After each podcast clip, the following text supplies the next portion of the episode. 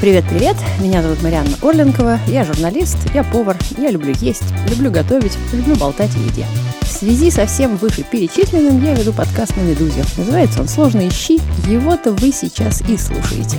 Сегодня мой гость – ресторатор Николай Борисов, которого весь московский свет зовет Ника. Можно я тоже буду вас звать Ника? Да, Мне конечно. очень нравится. Привет. Этот эпизод мы записали благодаря нашему партнеру Миле, немецкому бренду-производителю бытовой техники. Наш сегодняшний гость, ресторатор Ника Борисов, постоянно и с удовольствием готовит дома. В этом деле очень помогает всевозможная техника для кухни, которая точно не подведет. У нашего партнера Мили как раз большой выбор. Есть, например, вакууматоры. Такие сейчас стоят во многих кафе и ресторанах. Это приборы, которые герметично упаковывают продукты, удаляя воздух из полиэтиленовых пакетов и запаивая их. Так еда дольше хранится и остается свежей. С помощью вакууматора, например, можно завакуумировать и заморозить мясо, зелень, овощи. А еще в таких пакетах удобно мариновать рыбу или мясо. В вакууме они быстрее пропитываются пряностями и травами. Ссылку на сайт с подробным описанием техники от Мили вы найдете в описании к этому эпизоду на сайте Медузы. Ну что, значит, у нас есть такое в городе Москве понятие – большая семья Борисовых. Расскажите, значит, во-первых, в какой части этой семьи вы находитесь? Вы младший ребенок, средний, старший? Как оно там происходит? Э, Я младший ребенок, у меня есть две старшие сестры Анна и Мария Карельские и старший брат Митя Борисов. По убыванию сначала идет Анна, потом Мария, потом Митя, потом я. Почему у сестер одинаковая фамилия и у братьев одинаковая фамилия? Потому что когда-то мои сестры вышли замуж за двух братьев. А, так вот случайно случилось. Потом прошли годы, кто-то расставался, кто-то до сих пор. В общем, у всех хорошие отношения. Но так поэтому получилось, что сестры Карельские, потому что это фамилия их мужей. А мы остались Борисовы. Надо сказать, что с вашим старшим братом Митей я давно знакома, когда еще даже не было Жан-Жака. Но я думаю, что именно ваша вся вот эта рестораторская история московская, она с Жан-Жака началась или было Саги. что-то еще? Она Аги. началась с Аги в 97 году. То есть вы были первые хипстеры. Ну да, это была очень смешная история. Это был практически наспор. Мы сделали это в квартире на Патриарших прудах. Это даже еще были нечистые пруды, куда уже все, все ходили. Мы в окне вырубили несколько ступенек, сделали отдельный вход. Алена Романова сделала галерею, кто-то торговал дисками. Наша подруга Анжелка в ванной на плитке готовила какую-то кашу. Я стоял за баром. У нас было очень простое меню. У нас был портвейн.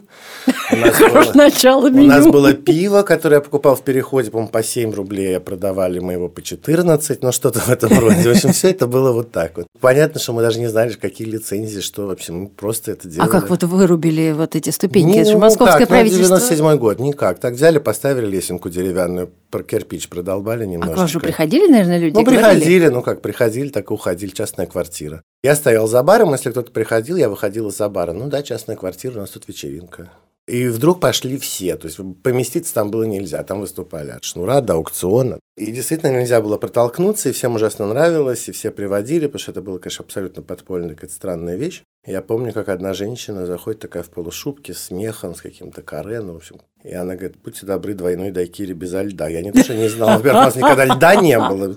У нас холодильник был один, который стоял в ванной бывший. Я говорю, вы знаете, сегодня у нас не подается, именно сегодня двойной дайкири без льда. Она говорит, а что есть? Я говорю, портвейн. Она говорит, ну нормально, давай 200. Хорошо. Вот были бутерброды какие-то с ветчиной, с сыром. И потом за год, понятное дело, что за год было понятно, что сейчас нас, конечно, тут прикроют. Поняли, что вообще людям некуда ходить, есть такая потребность. И тогда уже, это уже без меня, я уже стал учиться, иначе я попал бы в армию. И Митька вот нашел помещение на чистых прудах, этот подвал известный, который довольно много лет просуществовал. Там же была какая-то кухня даже. Там же повар был такой, Там да? повар был, прям нет лицензии, все были, на... все, все было уже как у взрослых. То есть вы стали законными, и правильными, Да, и да, да, послушными.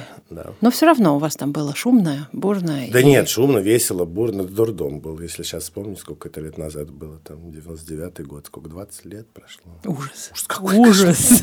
Я пошел учиться к э, Галине Александровне Китайгородской, это мой педагог, который я очень благодарен. А Назывался это Международный университет в Москве, это первый частный университет. А, Она была деканом лингвистики тогда, ее позвали сделать факультет. Она сделала такой действительно домашний факультет, у нас было 20 человек на курсе, две группы. Она позвала преподавать невероятных педагогов из МГУ, не знаю, у нас даже была сценическая речь и пластика, которую преподавал Мархасев из э, МХАТа. Ну, в общем, это все было какое-то невероятное счастье сплошное. У нас э, Владимир Андреевич Успенский преподавал логику, Томашевская латынь. Ну, в общем, все было хорошо. Какой-то райский сад. При этом, да, Образование с человеческим лицом называется. Да. А мне кажется, что у вас и рестораны все такие же. Мы стараемся, мы стараемся открывать рестораны, куда мы сами ходим. Давайте вспомним, как говорят, что было первым, что вы приготовили.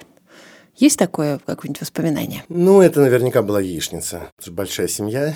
А потом есть воспоминания, как у меня есть то, что не доставал до плиты, до четырех комфорок. У меня была табуреточка.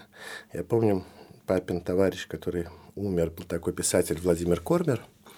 Были его поминки, поскольку все были заняты, то блины на поминки готовил я на четырех комфорках. А сколько лет было? Шесть, наверное. Ого! Это 86 или 87 год, сейчас боюсь соврать, 6-7 лет. А потом я полюбил делать сладкие пироги. Я делал трехслойные заливные с тремя слоями разного. Сладкие тоже или Да, мясные? появились появ- не блины, а прям пироги. Я делал коржи, а сверху на корж было три слоя. Появились тогда вот эти вот только коммерческие ларьки, и появились вот эти компоты, которые, знаете, как это, в желатин добавляешь, это киви, ананас, вот это Ужас такой. Но выглядит очень красиво, да. Слушайте, тогда это было, сейчас понятно, что я в рот это не возьму. Тогда это было даже вкусно. Не, ну пирожная картошка, конечно, делал. Собственно говоря, ну слушайте, большая семья, все утром уходят в школу, в университет и на работу. Что делает младший ребенок? Идет с мамой в поисках еды. Потому что вечером все придут голодные, нужно что-то делать. Ну, соответственно, еды не было, время было тяжелое. Поэтому мама умела делать, например, не знаю, рис с травками назывался. Очень вкусно до сих пор. До сих пор готовлю мамин рис. да. И что там знаю. за травки? А Просто разные травы, ну, прокаляешь э, рис в масле, тогда это было топленое, или там то, что удавалось. Это подсолнечное, просто проколенный рис, и потом э, всякие специи. Ну, просто это просто. Ну, или пироги с капустой. Я потом, когда уже были другие времена, и уже появились все возможности, и маме, мама сказала, мам, сделай. Она говорит, слушай, ты думаешь, я пироги любила печь, что ли? Она говорит, потому что вас кормить нужно было такую ораву. Мы никогда, слава богу, не голодали. У нас всегда была еда, там борщ, пироги какие-то. Ну, в смысле, не было такого. Без что прям- разносолов особо. ну, непонятно, что там, да, там, наверное, без икры какой-то. Не всегда можно было найти сыр. Мясо в магазине, ну, в смысле, у нас голода не было, не, чтобы слушатели не подумали. Но, тем не менее, особенно а еще гости же были, дом был открытый, все время кто-то приходил, все время кто-то жил бесконечно. У нас никогда не было, чтобы к ужину ни- никого не было. А кормить-то надо, а много. Ну, пирог самая простая вещь. Пироги, да, пироги, ой, вкусные, с мясом были. А потом плюс еще как-то... Я учился, собственно говоря, я помогал все это крутить котлеты, потому что мясо-то было хорошо, даже если, это, если мы находили и покупали мясо, его можно было только долго варить, и потом провернуть на эту мясорубку, которая прикручивалась к столу.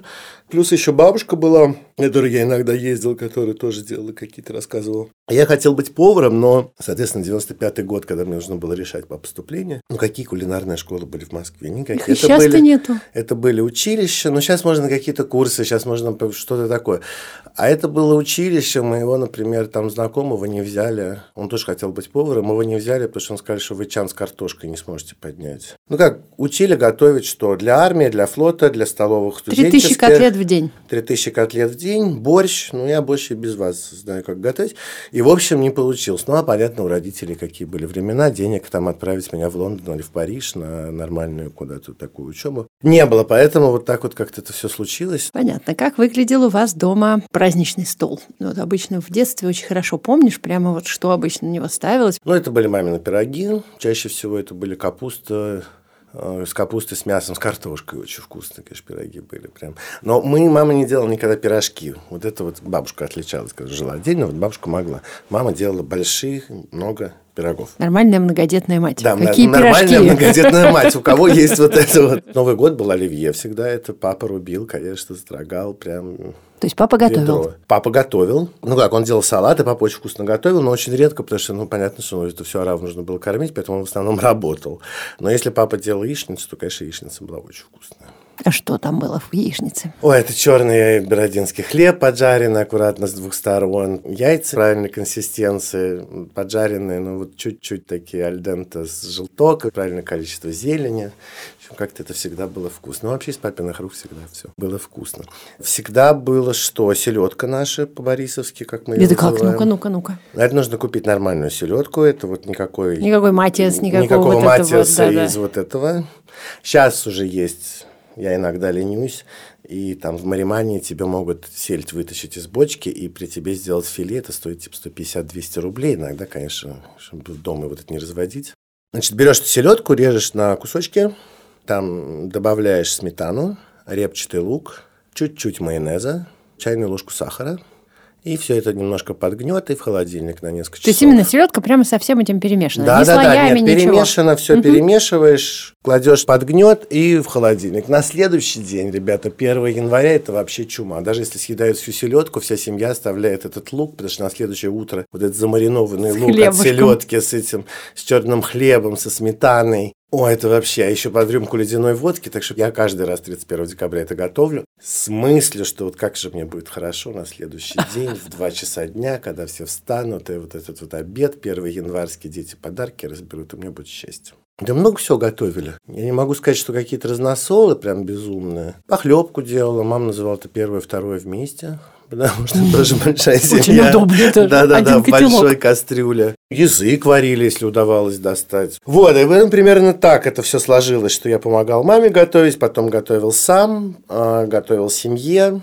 Потом так получилось, что мама начала тоже работать и какие-то деньги зарабатывать. И я, собственно говоря, был единственный, кто приходил из школы раньше всех и готовил. Ну и так потихонечку, в общем, не могу сказать, что я большой спец, но какие-то блюда, например, я прям умею делать прям очень хорошо. Ну вот прямо вот прилетели инопланетяне, говорят, Ника, ну что вы тут едите? Пирог с капустой, значит, это очень важно, значит.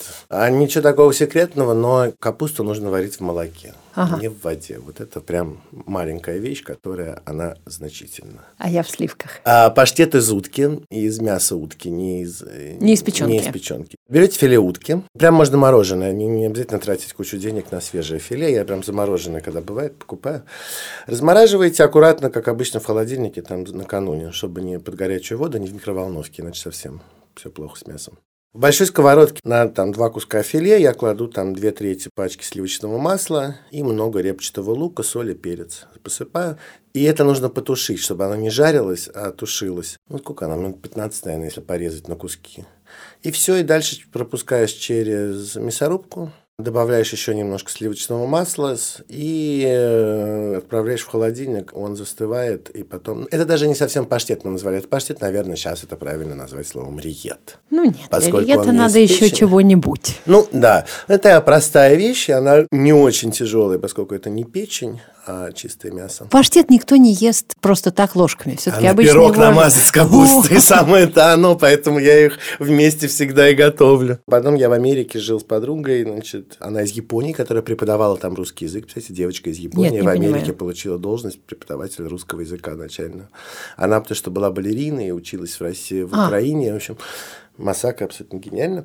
Вот, и она много очень готовила э, японской. Домашней. Да, то, что едят. Ну, мы жили студенты, аспиранты, молодые, все в одном доме, там пять человек мы жили. И Масака тоже научила каким-то простым вещам. Она сказала, что в Японии суши дома, конечно, готовят. Сумасшедшие только. Ну да. Условно говоря, может быть, как мы оливье, там раз в год вот это вот сидишь, рубишь, варишь, все это безумие, конечно, полное. Вот, она меня научила замораживать рис. Вареный уже. Она делала в рисоварке рис на неделю нам времени нет. У тебя своей учебы очень много, у тебя студентов еще. Тебе еще нужно все домашние задания проверить. В общем, там не то чтобы отдыхали. Этот рис прям заворачивала в пленку, и в морозилке у нас всегда лежали. Вечером приходишь, раз этот рис в микроволновку в пленке, через минуту он уже размороженный, у тебя есть рис на сковородку, и это дерганая говядина, еще она меня научила, мне в голову не приходила, я теперь пользуюсь всегда, уже сколько лет. Жарить зеленый лук, не репчатый, а зеленый много, это очень вкусно, с рисом, с яйцом и с какими-то специями, кто что любит. Дешево, сытно, много. Ужин приготовления занимал максимум 5 минут – но вот если сходить там в какой-то азиатский магазин и купить специи, которые вы любите, не просто соевый соус, ну там есть разные кисло-сладкие, в общем, это все очень вкусно. Готовилось 5 минут. Мне очень нравится вот эта вот дерганая говядина, в том смысле, что это пулд какой-нибудь. Ну, я в основном ее свининой понимаю, а есть еще и говядина такая же, да? Знаете, как это моя любимая? Говорит, как это у вас такая вкусная телятина получилась? Конечно, вкусная, потому что это свинина. Настало время нашей рубрики, в которой я делюсь с вами проверенными кулинарными лайфхаками. За поддержку рубрики в сегодняшнем эпизоде спасибо нашему партнеру Миле, немецкому бренду-производителю бытовой техники. Ну что, дорогие друзья, сейчас довольно остро стоит вопрос долгих закупок, потому что в магазин или на рынок каждый день не походишь, как обычно. А, например, хорошее мясо и рыбу, которую вы там обычно покупаете, замораживать жалко. Давайте расскажу вам о способе, который максимально сохраняет качество и вкус продукта. Берете вот эту самую вашу свежую рыбу или мясо, приправляете ее немножко солью, перцем и можно оливковым маслом, если потом это никак в ваших рецептах не помешает. И дальше вакуумируете. После этого или вы храните мясо или рыбу в холодильнике на самой холодной полке, где, если у вас есть нулевая камера, хорошо бы в ней. Пусть оно остается у вас там, например, э, до 5-6 дней. А если это рыба, то может быть, э, ну, скорее 4-5 дней, а мясо точно пролежит в вакуумной упаковке э, практически неделю.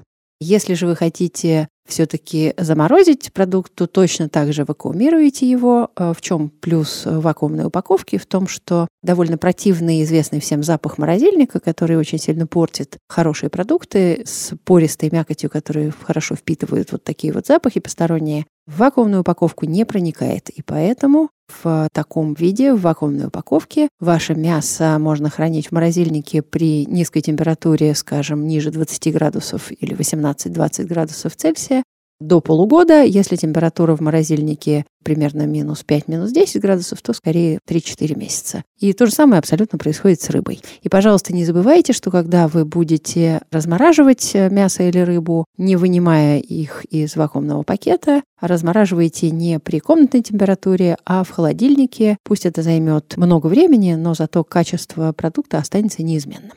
Кроме всего прочего, у вакууматора есть другая совершенно отличная функция. Он помогает вам очень быстро замариновать птицу, мясо или рыбу. Смотрите, обычно ваш стандартный маринад, нанесенный на вот один из вышеперечисленных продуктов, по-настоящему пропитает э, мякоть, ну, как минимум через 4 часа, а бывает даже 12, а то и вообще 24. При помощи вакууматора этот процесс можно убыстрить буквально чуть ли не в 10 раз. Смотрите, что вы делаете. Вот, например, у меня есть любимый маринад в индийском стиле. Берете, скажем, в равных пропорциях э, свежемолотую зиру, кориандр, э, черный перец, паприку, куркуму и острый перец, если вы любите острое. Натираете этой смесью, например, курицу, куриные бедрышки лучше всего. Сверху обмазываете йогуртом. В результате вот такое сочетание даст отличную румяную, очень вкусную корочку.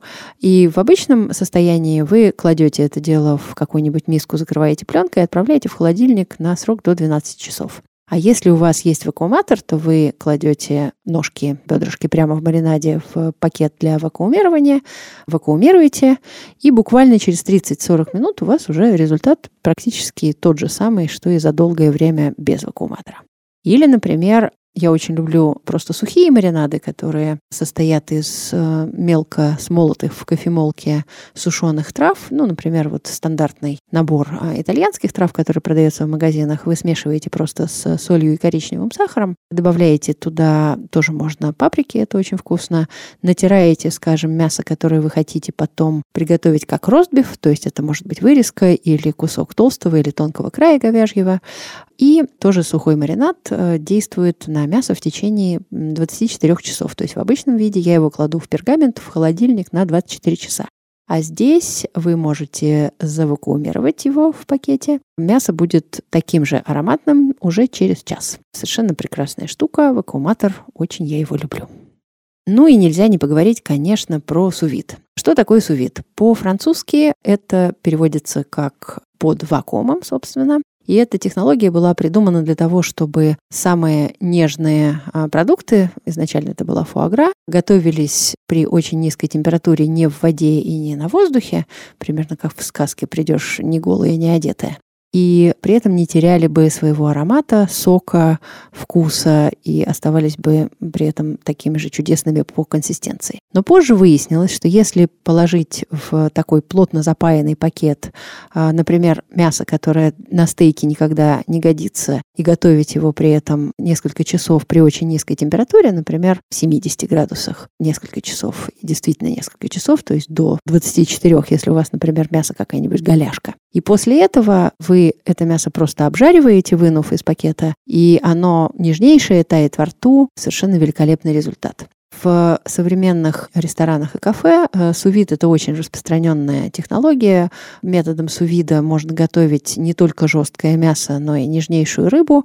Например, в течение получаса если нет специального устройства для сувида, а дома его ни у кого нет, потому что оно громоздкое, занимает массу места и совершенно никому не нужно. А вот если есть, например, комби-пароварка, как Мили, то можно просто завакуумировать кусок лосося на коже, предварительно его посолив и поперчив, выставить э, стопроцентный пар в э, комби-пароварке и в течение, ну, я бы сказала, зависит от того, какую степень прожарки лосося вы любите, будем считать, что готовится 13 минут вот внутри этого вакуумного пакета, а потом вы вынимаете из пакета и очень-очень быстро обжариваете на сковородке, буквально 30 секунд, или обжигаете горелкой. Совершенно шикарный кусок рыбы у вас готов. Еще я люблю вот также в сувиде делать печеночный паштет. Обычно мы печенку жарим, смешиваем ее с жареным луком, потом размалываем блендером, а тут делаем все наоборот. Печенку размалываем блендером, кладем туда уже обжаренный лук и необходимые приправы. Ну, я не знаю, для меня главная приправа это какой-нибудь сладкий ароматный алкоголь, например, портвейн. Можно положить э, немножечко чеснока, тимьян, запаиваете в э, пакет при помощи вакууматора и отправляете в сувид, то есть в нашем случае в комби-пароварку, на 35 минут. Совершенно шикарный, нежнейший, такого чудесного розового цвета паштет, который вы будете намазывать на тосты, готов. Собственно говоря, я стал ресторатором очень просто. Позвонила моя сестра Маша и сказала, что им предлагают помещение для квартиры 44 на Полянке. Это ресторан такой, друзья мои, если бы Это ресторан, не да, у нас разу, первый ресторан на Никитской, квартире 44, сделали мои сестры Аня и Маша. После того, как закрылся клуб «Апшун», легендарный тоже, который они делали вместе с моим братом. Они говорят, ну, у нас не хватает рук, и как бы не хочешь ли к нам? А что я буду у вас делать? Я говорю, я ничего не умею.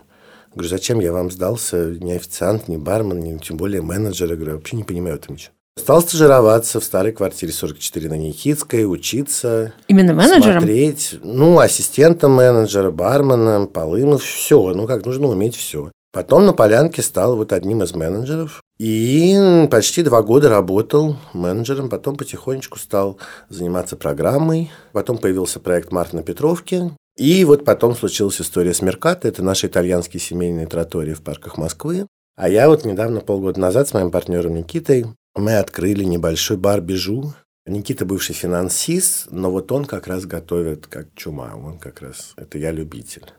Никита тоже любитель, но у него мама просто живет в такой недалеко от Ларошеля, во Франции. Там очень много мидий. Ник, и... это та самая Ларошель? Да, да, да, где ага, Портос, вот да, это вот вся, оно, все, все, да. все Гугенот, это вся та же Ларошель. Деревня называется Фура, это старец Фура из форта Боярд. У них очень много морепродуктов, в том числе мидии. А поскольку когда-то, много лет назад, корабли там приходили с востока с, со специями и познакомили местных жителей с шафраном и с карри, то у них появился такой там именно рецепт этого региона, мидия. И вот мы сейчас в Бежу будем вводить эти мидии по-шарански, по местному рецепту с шафраном и с карри. Вкусно, это просто до дрожи. С багетом, с картошкой фри, все это много, вкусно. И вот мы две недели или три недели прорабатывали это мидия. Тестировали, все ты дегустировали. Чуть с ума не сошли, да. Но из-за того, что мы маленькие, это, с одной стороны, недостаток, потому что у нас очень мало места, а с другой стороны, мы очень мобильные. Мы вдвоем, у нас нет никаких других начальников.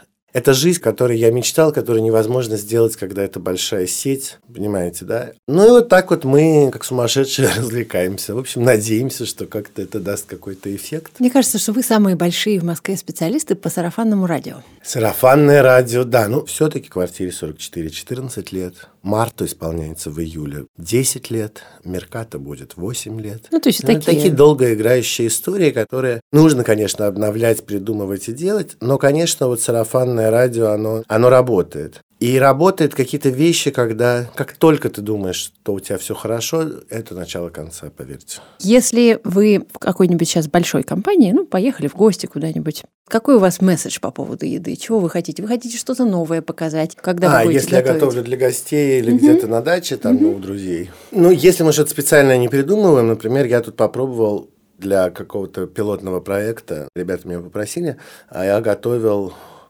разные блюда из русской литературы. Это канал будет про литературу, но вместе с едой, чтобы как-то немножко все это разнообразить, я готовил Евгения Онегина уху из стерлядя. Стерляжью, да. Стерляжью уху. Но это все было на камеру, какие-то пилоты, операторы, все это мы сделали. Но это было так вкусно, я это все вычитал рецепта и написал друзьям в чат, я говорю, ребята, слушайте, напомните мне как-нибудь вам приготовить настоящую стерляжью уху. И, в общем, все сговорились, и вот в эту субботу я готовил, значит, для друзей стерляжью уху. Это правда очень вкусно. Там есть один момент, на самом деле это все очень просто. Главное найти свежую стерлядь, а ее можно найти. Думаю, что я один сумасшедший, который приготовил два раза за месяц уху из стерляди, потому что это стерлядь дорогая история.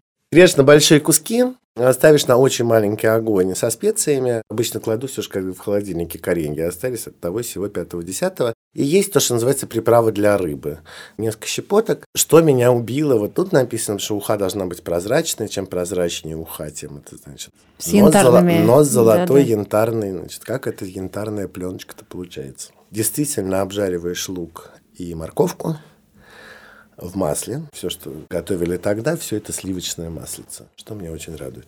В сливочное масло, но я добавляю все-таки немножко оливкового, чуть-чуть тоже вместе. Ты это обжариваешь, но ты это не кладешь в уху. Ты это через сито процеживаешь, и у тебя получается вот этот золотой... Жу. Да. И дальше, когда это, ты, значит, это выливаешь вот это все в кастрюль, и действительно она прозрачная уха затягивается вот этой пленочкой. И это получается прям очень вкусно. В общем, друзья были счастливы. Чем вы любите кормить дочь свою? Котлеты делаем, да кабачки в основном. А сладенького? Безум с точки зрения сладкого. Нет, я не запрещаю сладкое. Единственное, что говорю, вот когда будешь за своего дантиста сама оплатить, тогда вот будешь покупать себе вот это вот то, что на зубах остается. А так, пожалуйста, шоколад, печенье, мандарины, фрукты. Я вот в детстве как-то вот перестал готовить сладкие блюда, и с тех пор... И у нас еще было в семье очень странная вещь, это было невозможно, когда у тебя 40, 50 гостей, 30 гостей. Не было же еще таких всяких удобств. Даже электрочайников не было, поэтому мы никогда не подавали в семье чай, мы говорили нет. Потому что когда ты понимаешь, что нужно убрать, и потом еще на 15, даже на 20 человек, во-первых, найти чашки с блюдцем в многодетной семье с одинаковым, это нереально. Чайных ложек столько никогда в жизни не было, потому что они как носки мужские исчезали, просто вот их ели. В недрах раковин. А поэтому мы не подавали чай, и, собственно говоря, никогда у нас, у нас никогда мама, мама делала сладкое, когда вот мы были маленькие, но это вот были эклеры, домашнее, пирожная картошка. Но вот такого вот сладкого у нас скорее... Варенье варить нет, у вас же О, варенье нет, но варенье в Латвии это была необходимость, как и грибы сушить. Мы три месяца в году проводили в Латвии. Где? Это небольшой поселок Апшуцемс за Юрмалой. Вы там снимали? Это на море мы снимали, а сейчас у нас там дом. Мы исполнили мечту детства и вот уже живем в доме нашем. И там, конечно, ходили в лес и собирали, и мама варила. А мы вывозили по 9-10 литров варенья без сахара. Черника. Не, черника, чтобы не тащить. Да? Нет, без сахара мама ее вываривала, чтобы не тащить сахар. И привозили это, и мама в Москве ее переваривала уже с сахаром, и получалось 18 литров. Ну а с чем было есть кашу? Мы ели кашу с черничным вареньем. Бруснику мы мочили. Бруснику я до сих пор замачиваю. Пью брусничную воду, это очень прекрасно. Из остатков брусники всегда можно быстро сделать варенье для мяса. И сушили грибы, потому что грибной суп, а я уже молчу про пост, так и питались. Каша, черника и грибные супы. Вы следовали постам, да? Это было добровольно, спасибо родителям. Но Великий пост, в общем, чаще всего почти все Ну, то есть держали родители сами пост? А, ну, мама не всегда, там зависела от здоровья. Ну, в основном, да, держали, но дети могли... У нас всегда была свобода выбора. Просто я особо-то колбасы-то и не было. Так, так что это мы, знаете, как с братом ужасно ждали всегда черного дня. Нам казалось в детстве, что черный день – это самый роскошный день в году, потому что мама всегда говорила, что вот шоколад прислали – это на черный день. Колбасу копченую, которая не портится, это на черный день. И мы с Митькой были уверены, господи, ну когда же черный день настанет, потому что нам дадут не кашу, а бутерброды с копченой колбасой, которая тетя там из ГДР где-то, в общем, не знаю. Ужасно смешно. Не знаю, где мы это, где они это брали, ну какой-то заказ, были родственники какие-то знакомые, которые там привозили, помогали, березка была, наверное, какая-то. В общем, но всегда мы знали, что, значит, черный день, он самый роскошный, потому что тебе дают копченую колбасу, и вообще и никто не парит тебя с тем, что есть это какую-то неприятную кашу. Давайте про светлый день, про Пасху, что у вас со стол на Пасху. У меня самый любимый праздник? А, пасхальный стол – это куличи, которые делала мама. Я ей помогал тесто месить. Тесто сами делали. Пасха, мама сама делала творог. Творог невозможно было достать. Мы покупали 25 пакетов кефира, 30 литров молока. Мама это все варила, сливала, марли, получался творог. И Пасха у нас заварная всегда, вареная. Не сырая, а вареная Пасха. Это То есть вкусно. еще один длительный процесс. Это еще длительный процесс на много часов. Потом это все. У нас есть формы, которые нам до сих пор мы пользуемся, которые я даже не знаю, в какие годы сделал мой крестный скульптор Дима Шаховской и такой художник Андрей Красулин. Вот у нас есть формы, которые мы до сих пор пользуемся. То есть они, они у вас хранятся. еще и авторские. И это все, это, конечно, вкусно. Ну, разумеется, яйца. И, конечно, если там кто постился, запекали мясо. В общем, в основном это были пасхальные блюда. Сейчас моя племянница Наташа Корейская подхватила эстафету, и она делает мамины куличи. Как-то я отвечаю скорее на пасху, я запекаю мясо. Но не свинину, потому что сестры как-то тяжело дается свинина. Барашка? Поэтому, а, баранина, ну или ростбиф. Вот вот, вот пришли к ростбифу. Слушайте, ну мясо появилось хорошее. Да, это, слава раньше, ты, Господи. Да. Сейчас можно ростбиф сделать и, и спокойно жить, весело. Его можно и горячим, и холодным, и на следующий день он прекрасен. Вообще он прекрасен.